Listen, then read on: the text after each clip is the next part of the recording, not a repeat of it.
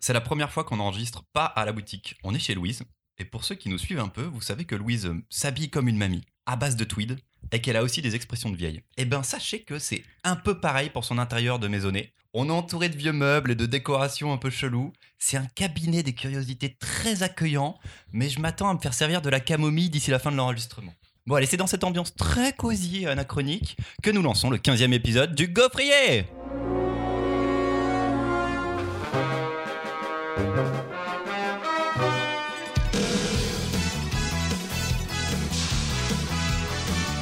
Alors comme d'hab, il y a Marion, Mimoun et Louise parce que sinon c'est étrange d'être chez elle euh, sans elle. Salut les amis Et salut. Salut Christopher. On est parti pour une petite demi-heure de chronique et de débat. Trois albums choisis par nos soins, deux nouveautés et un titre plus ancien. Vous pouvez retrouver des pages de ces albums sur nos réseaux sociaux Instagram, Facebook et Twitter pendant qu'on parle pour accompagner votre écoute.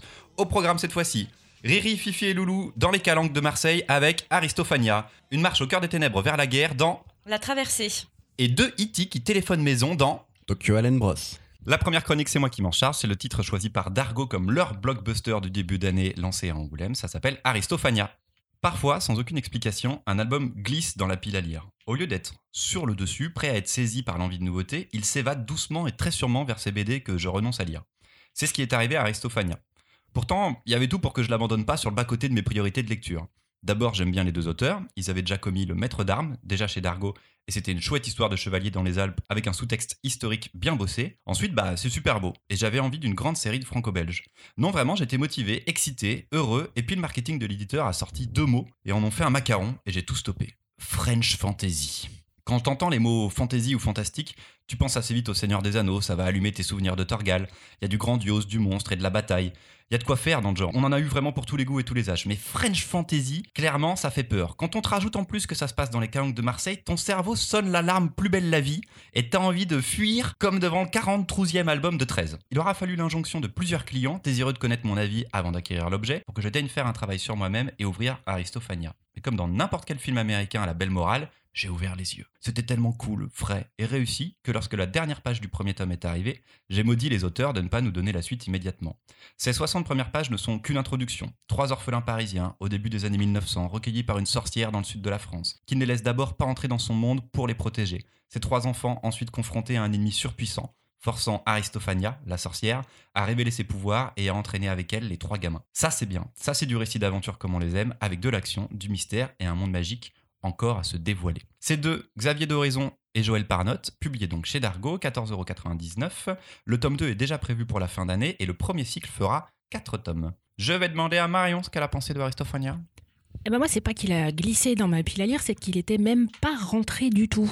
Pour des raisons de French Fantasy. Parce que vraiment, vraiment, cette impression d'être prise pour une endive, ça m'a lassé tout de suite. Et vous l'avez peut-être déjà compris, je lis pas beaucoup de franco-belge. Donc j'avoue que j'étais passé complètement à côté. Merci Christopher de me l'avoir mis dans les mains Oh non parce que c'était un chouette tome d'intro. Ah, truc de Je vais pas te, je vais pas te mentir, c'est pas forcément ma lecture de l'année, mais c'était frais, c'était sympa. Je suis curieuse de lire la suite et j'ai bien aimé dans ce personnage qui est pas pour une série jeunesse particulièrement, mais ce personnage d'Aristophania qui m'a fait penser à Miss Peregrine, qui était un des personnages principaux d'une, là pour le coup, d'une série de romans euh, ados. Si vous avez entendu parler du film, n'y allez pas, c'est une purge. Il y a une adaptation en BD aussi, qui est pas si mal, de Miss Ah, Peregrine. Lisez les, les romans, c'est- qui sont de très bonne qualité. Pour le reste, euh, laissez la BD aux auteurs de BD, s'il vous plaît. Et euh, là, Aristophania, non, bonne découverte, chouette. Le- mon seul bémol, c'est que c'est quand même un très très long tome d'introduction. J'aurais bien aimé que ça déménage un petit peu plus, un peu plus tôt. Ah, Je trouve que les scènes d'action sont super bien, ça bouge quand même déjà pas mal, on a du bon mystère. Faut pas trop en dévoiler non plus. Et bah, euh, pas On trop, mais euh, un peu plus, Ouais. quand même. Je n'ai pas pas aimé. Ça veut dire que j'ai négation. la lecture, mais bien sûr. J'entre avec ça. Je n'ai boum. pas, pas aimé. J- Moi, c'est une BD que j'attendais. Euh, j'ai beaucoup aimé le maître d'armes. J'avais trouvé ça euh, très bien fichu en one shot. Là, c'est vrai que c'est un autre style. On est dans de la fantasy, donc de la French fantasy. Euh, Ne- que personne, s'il vous plaît, ne réutilise ce mot. Clairement, à tous les éditeurs. clairement, c'est une grande ça erreur. ne doit pas exister. On peut faire une BD, mais faut pas l'appeler French Fantasy, Non. s'il vous plaît. De la French fantasy provinciale du Sud. De la PACA fantasy. de la bague. Non, mais ce que, ce que j'ai bien aimé, bon, c'est le dessin de Parnotte, clairement. J'ai une confiance en- dans les auteurs et j'ai hâte de lire la suite. Mais c'est comme souvent dans les récits, enfin dans les premiers tomes de franco-belge, c'est une introduction qui est plutôt longue en réalité. Il y a quand même pas mal de pages, il y en a 64 en tout. Mais au final, il manque une sorte de conclusion, un, fin avec un statu quo, quelque chose qui a évolué. Je le sens pas tant que ça. Par contre, la force, c'est que le 2 sort en fin d'année. S'ils tiennent ça pour la fin d'année, on a les deux tomes en fin d'année, ça fait une lecture agréable dans l'année pour le lecteur, 120 pages dans l'année, c'est vraiment bien fichu, hein, ça pour le coup. Voilà, J'ai- je n'ai pas pas aimé, j'ai apprécié le lire, j'ai du mal à en parler, j'ai du mal, là si vous me demandez euh, de vous raconter l'histoire, de vous raconter tous les éléments, ça part dans tous les sens, donc je m'y perds un peu, mais par contre j'ai hâte de lire la suite. Louise. Mais c'est beau, vous avez, vous avez aimé une BD de Christopher Je n'ai pas pas aimé, pas aimé.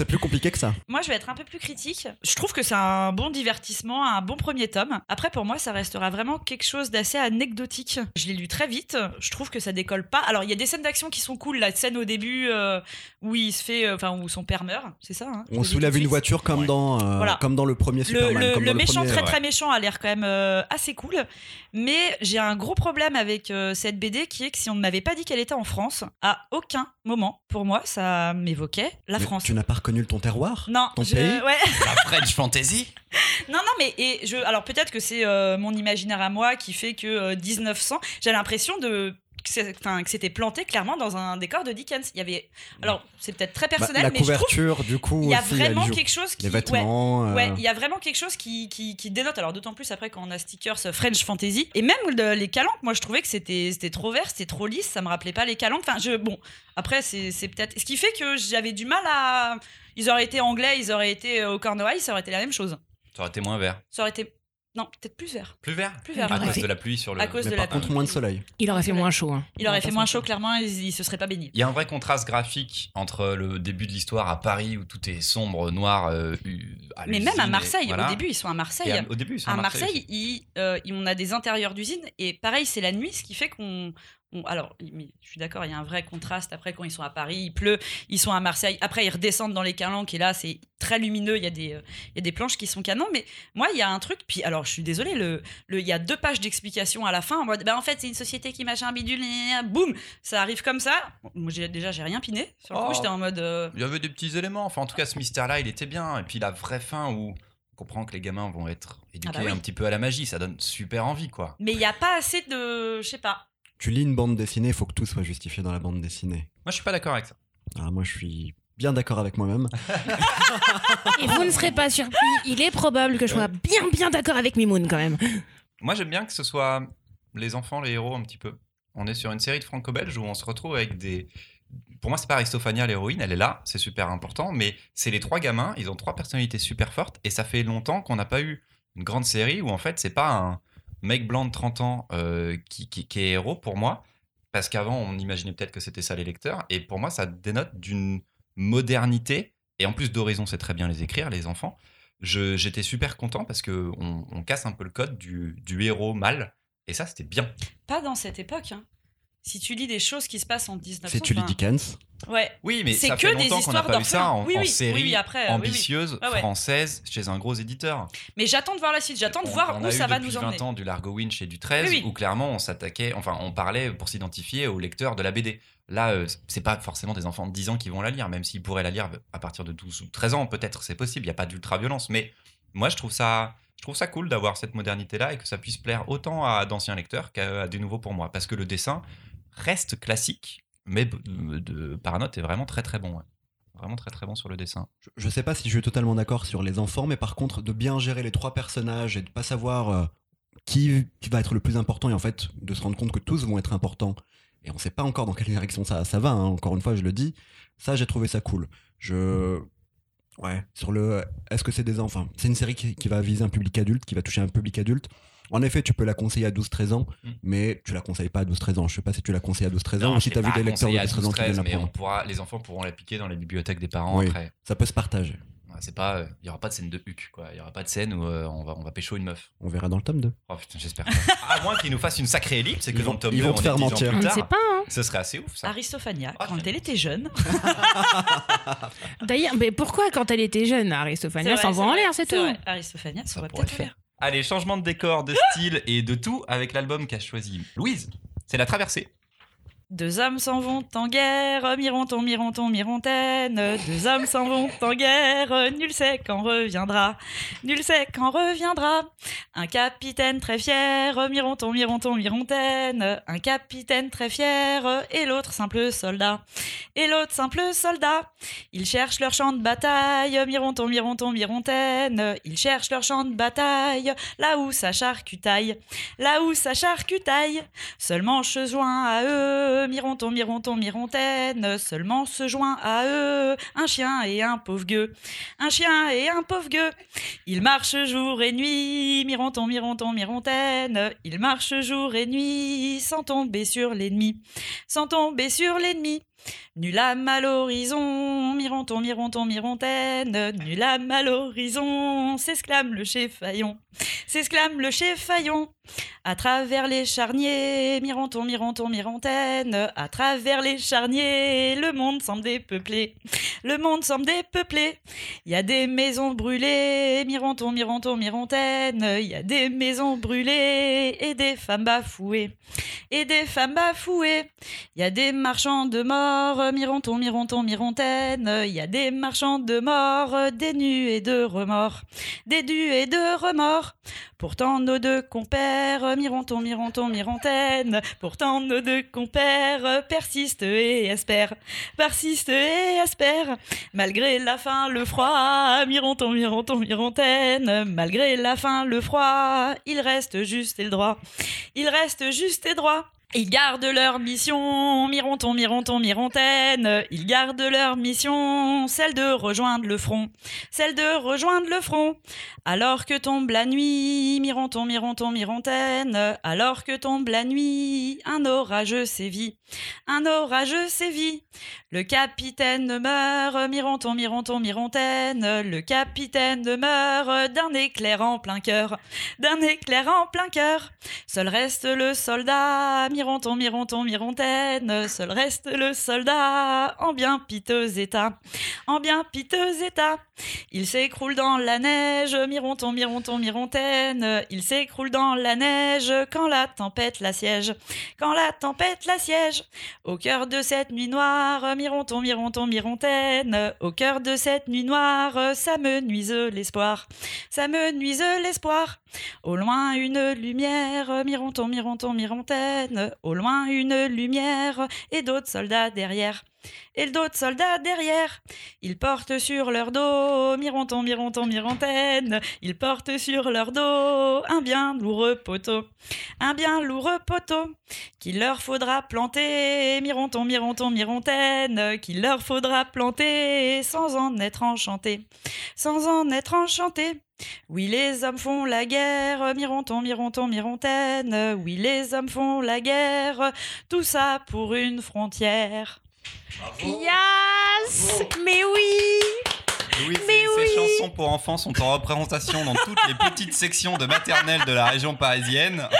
Je crois que bientôt on est dans le top 50, dans le top stream France, un truc On comme va ça. battre PNL, ODD. Clairement. Peut-être que même si on s'organise, on vous fait une piste juste pour ça, que vous puissiez la réécouter chez vous. C'est merveilleux. Juste pour apporter de l'argent si on stream sur Spotify. Ah bah oui, Ah. oui. Allez Alors, c'est de Clément Porde. Ça s'appelle donc La Traversée. C'est disponible chez les éditions 2024 et ça fait 26 euros. Euh, Louise, est-ce que tu veux en, Oui, reparler je vais avant en Parce reparler, que ouais. du coup, là, outre le fait d'avoir peut-être raconté un peu beaucoup de l'histoire, euh, J'ai- beaucoup raconté Qu'est-ce que c'est?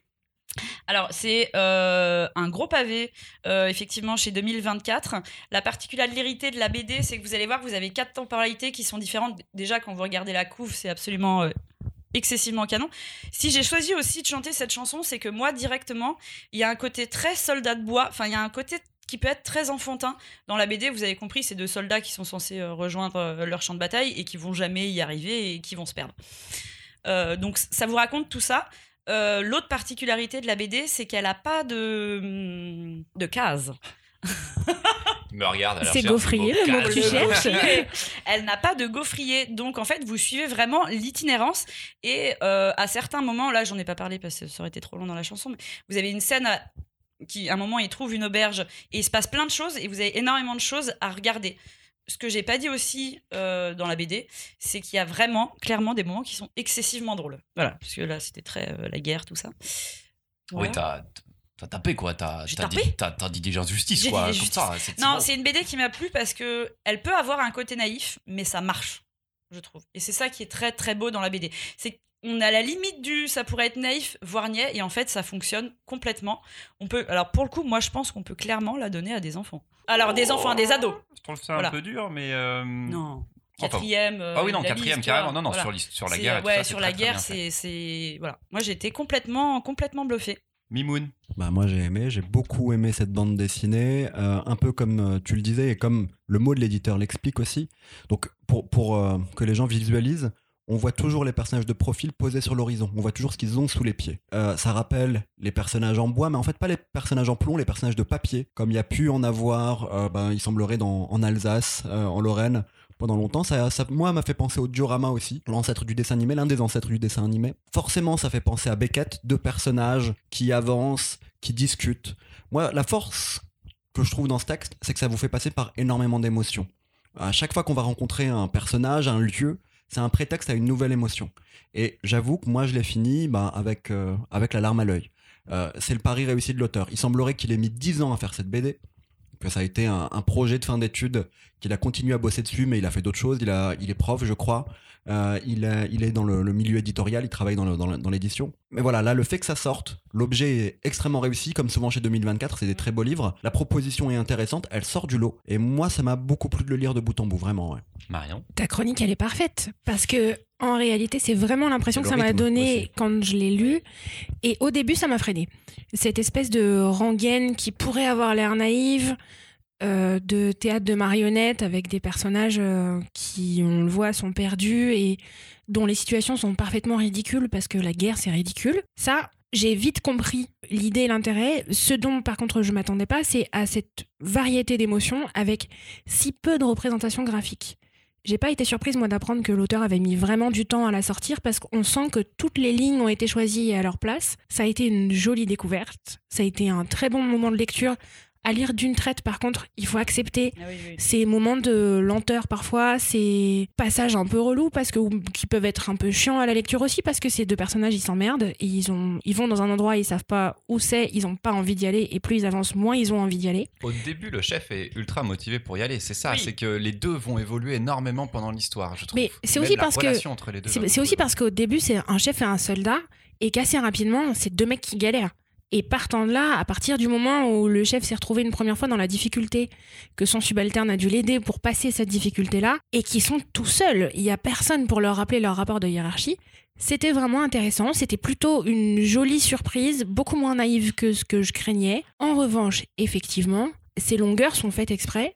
Ça peut être un peu pesant quand même. Vous l'avez entendu à la chanson euh, de Louise. Euh, le principe de la 3 minutes rengaine, 28. c'est que ça se répète.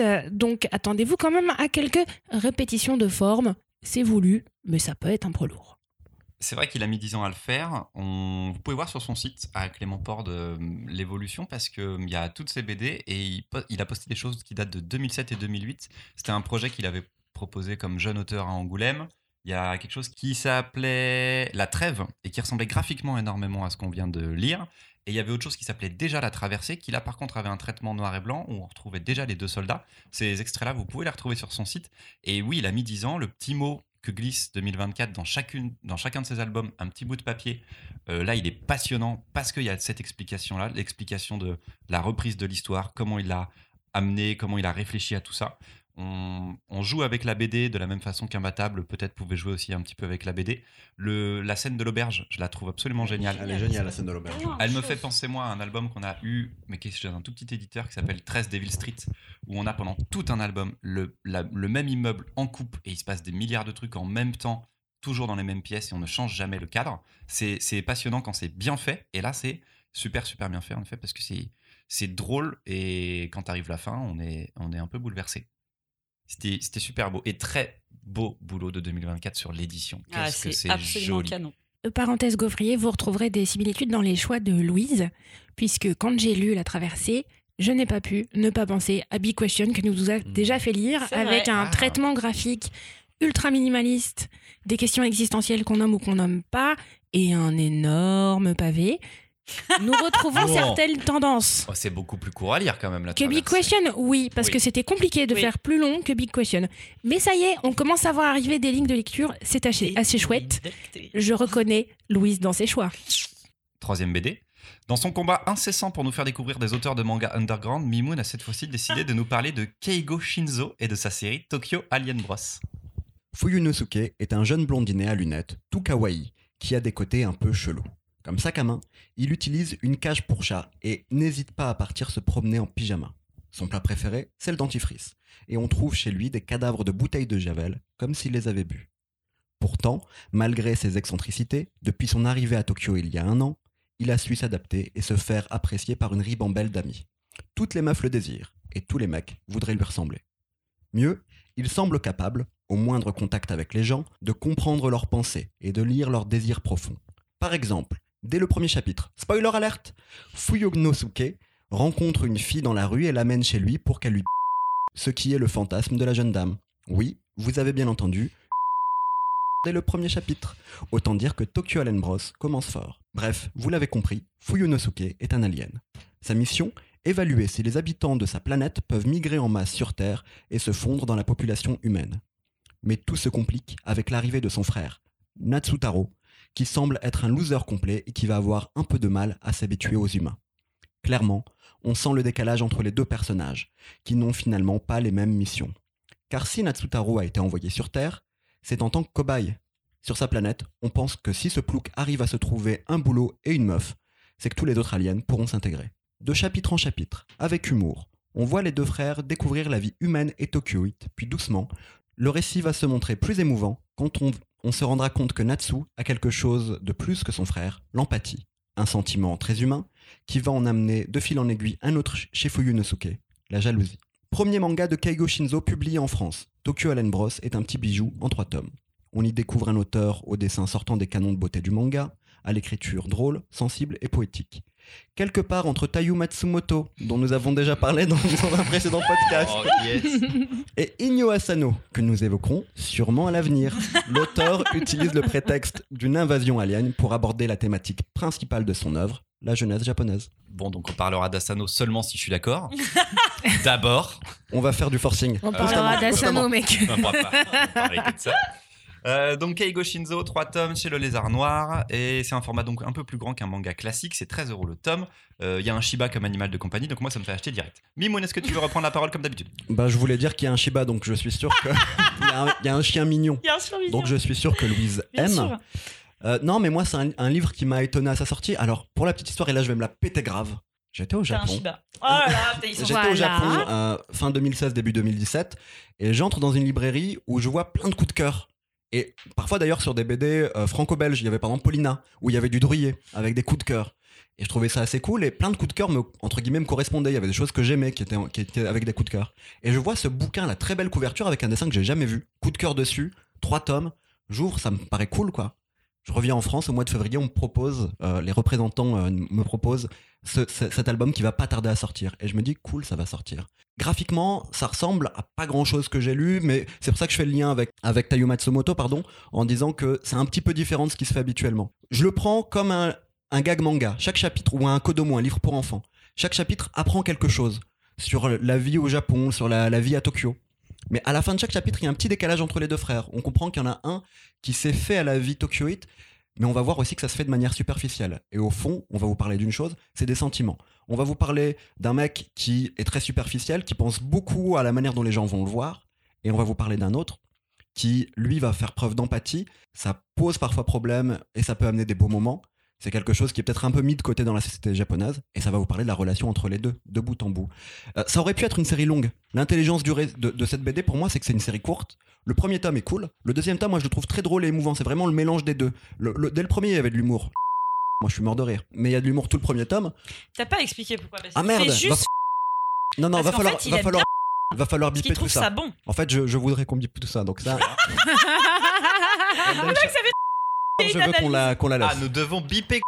Ok. Ok. Donc il y a de l'humour. Dans le deuxième tome, je trouve qu'il y a un, un pont d'équilibre euh, entre l'émotion et l'humour. Mais en fait, il aurait pu faire deux, trois, quatre fois la même chose que dans le deuxième tome. Il aurait pu le multiplier. Mais en fait, il s'arrête là. Il s'arrête parce qu'il met en place sa conclusion dès le début, euh, dès la fin du tome 2 en fait, et dès le début du tome 3. Je trouve ça très bien. Euh, juste, je conseille aussi du même auteur Holiday Junction, c'est un récit d'histoire courte. Je crois qu'il y en a 7 en tout. Encore une fois, jeunesse japonaise au centre du récit. Il y a un récit très dérangeant au milieu qui vous laissera pas euh, insensible, qui va même vous gêner. Et en même temps, c'est pour ça que ça fonctionne ce récit d'histoire court. Très bien. Louise. Bravo. Bah moi ça avait tout pour me plaire parce que déjà c'est c'est au lézard noir et en général j'aime bien euh, euh, les publications du lézard noir. Non c'est un manga que j'avais pas lu que j'ai trouvé très cool. Euh, effectivement toute cette ambiguïté euh, des sentiments je trouve ça très bien fait. Après je suis pas d'accord avec toi il est pas superficiel. euh, il est superficiel parce que pour lui il comprend qu'il faut être comme ça pour être aimé dans la vie. Enfin c'est justement tout ce côté parce qu'en fait à travers leurs yeux ils décortiquent ils essayent de comprendre comment fonctionnent les humains et lui il a compris que c'est comme ça qu'il pouvait qu'il allait pouvoir avoir une copine un boulot des copains et c'est pour ça que du coup il est il a ce côté superficiel alors que l'autre pas du tout j'aime bien leur côté blob comme ça parce qu'ils ressemblent quand même clairement à des espèces, des espèces de Des métamorphes, des Ouais, Pokémon métamorphes. quand Ouais, ils de- sont sous la- leur vraie forme. et le mention spéciale au dessin parce que je trouve ça euh, vraiment très beau c'est très détaillé dans l'appartement je trouve ça euh, je trouve ça je trouve ça ouf Mimoun veut déjà réintervenir Ouais, je trouve que là, Hein Mimoun, tu, tu, tu prends un peu trop la parole. Un dernier petit truc. Non, le, le dessin, parce que j'en ai pas parlé. Si, en fait, un peu. Si, t'en as déjà parlé. Le dessin est très beau et il va vous faire en fait, il va donner une sympathie à ces personnages par le dessin. Vraiment, on s'attache à eux. C'est une grande force. Il y a des très beaux plans, mais vraiment, il leur donne une vie qui est exceptionnelle. Il y a, il y, a, il y a un côté contemplatif, pardon. Il y a un côté contemplatif que j'ai bien aimé et effectivement le troisième tome est très très émouvant. J'ai pleuré, j'avoue. À un moment j'ai pleuré. La parole à Marion. Non, mais donc plus rien en fait. Si tu veux. Maintenant qu'on a fait quatre tours de table, euh, Bah, surtout Tous les Mimoun, Mimoun a repris la parole. Ok, j'ai rien dit. merci. Comment tu t'es fait taise voilà, c'est tout. Il y a un moment, ça se calme. Euh, Mimoun, je crois que c'est toi qui me l'avais mis dans les mains au moment de la sortie du premier tome. J'étais revenue, c'était surprenant parce que ce dessin, il est effectivement chouette et ce pourquoi moi j'accroche, c'est par le dessin.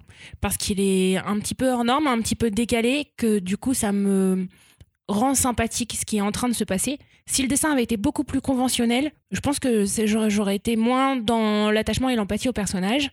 Il y a des scènes qui sont très jolies et je comprends pourquoi tu rapproches ça de l'album pour enfants. C'est qu'un des frères va avoir des interactions régulièrement à son boulot avec des gamins. Et là, le décalage total de ce que ces deux aliens ont compris de la société, mais ce besoin permanent de contact et de sincérité est très très joli. Ça tient la route parce que c'est trois tomes. Moi, j'aurais pas pu en lire plus parce qu'au bout d'un moment, c'est assez redondant. formé parfait, ouais. Et voilà, il y a ce côté jolie découverte. Je sais pas si en revanche c'est un univers que j'aurais plaisir à revoir souvent parce qu'il y a un côté aussi assez hum, lassant. C'est pas forcément la première fois qu'on voit des récits sur la société japonaise, la place des jeunes dans la société japonaise, la place de la solitude dans la société japonaise. Il y a d'autres récits avant qui m'ont beaucoup plus tabassé que celui-là, mais ça reste un bon divertissement. Oui, mais c'est parce qu'ils veulent faire euh, avec de l'humour. Je pense que c'est pour ça aussi. C'est qu'on a, on est, on est super ému et en trois tomes, il, bah, il, il change le, la relation qu'il y a entre les deux personnages. Parce que c'est ça, c'est trois tomes. Chaque tome est une phase différente. On a le premier un peu plus rigolo. Après, on comprend que les personnages sont en train de changer, d'évoluer. Il y en a un qui vient d'arriver sur Terre, tandis que l'autre y est depuis un petit peu plus longtemps. Leur mission, c'est d'envahir la Terre de manière euh, presque pacifique, euh, selon Invisible. invisible. Fondre, ouais. Très bien, euh, petite, euh, petit complotisme, c'est pas très grave. Et, et puis, il y a l'émotion qui rentre là-dedans. Celui qui est censé bien s'adapter ne s'adapte plus bien. Celui qui était inadapté social devient celui qui comprend le mieux les humains. Euh, Trois tomes, c'était bien. C'était super bien que ce soit trois tomes, justement. Mais je sais en fait, si vous voulez un, un ordre d'idée de ce que ça peut être ce truc, c'est un le parf- le juste milieu entre Man in Black et Bonne Nuit Poon Poon. Il s'avère que je suis plus sensible à Bonne Nuit Poon Poon qu'à Man in Bonnie Black. Poon Poon, c'est de Inyo Asano. On parlera donc d'Inu Asano. Eh ben, Peut-être Dieu, une prochaine fois. peut-être. Alors, par contre, je vous préviens, on parle pas de Bonnie Poon Poon, ça fait que 12 000 tomes. Ça fait 17, 18 tomes, là, je sais plus. On va pas faire tout quand même. Les sept premiers. On fera Ah, le mec a réfléchi. Si, j'ai une critique, c'est que ça m'a beaucoup fait penser aux vacances de Jésus et Bouddha au début, qui est un autre manga où on a donc Jésus et Bouddha qui sont en vacances et qui viennent sur Terre euh, se mêler à la populace. Et c'est très humoristique aussi, Jésus et Bouddha, c'est beaucoup de petites séquences de vie. J'avais peur que ce soit ça, parce que Jésus et Bouddha, ça ne me fait absolument pas rire. Je trouve ça chiant, je trouve ça nul.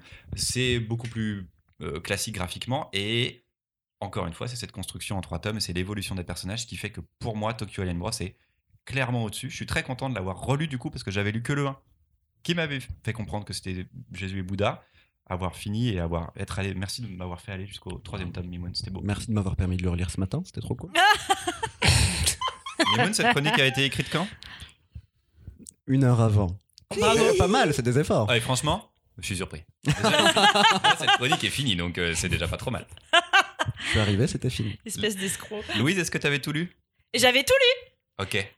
Et rendez-vous au prochain épisode. Oui, ou là, je suis pas sûr qu'elle.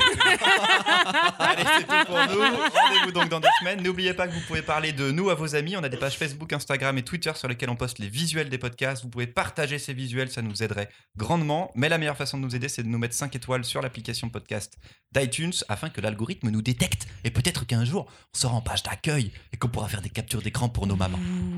Allez, bisous. Bisous. Salut, salut, Bisous. bonne lecture.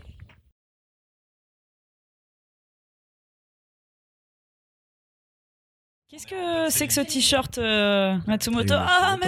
Matsumoto, je porte Matsumoto, je suis Tu me Matsumoto. touches les tétons avec. Ah, je suis Matsumoto. Est-ce que t'as des caleçons Matsumoto? Est-ce que t'as des capotes Matsumoto?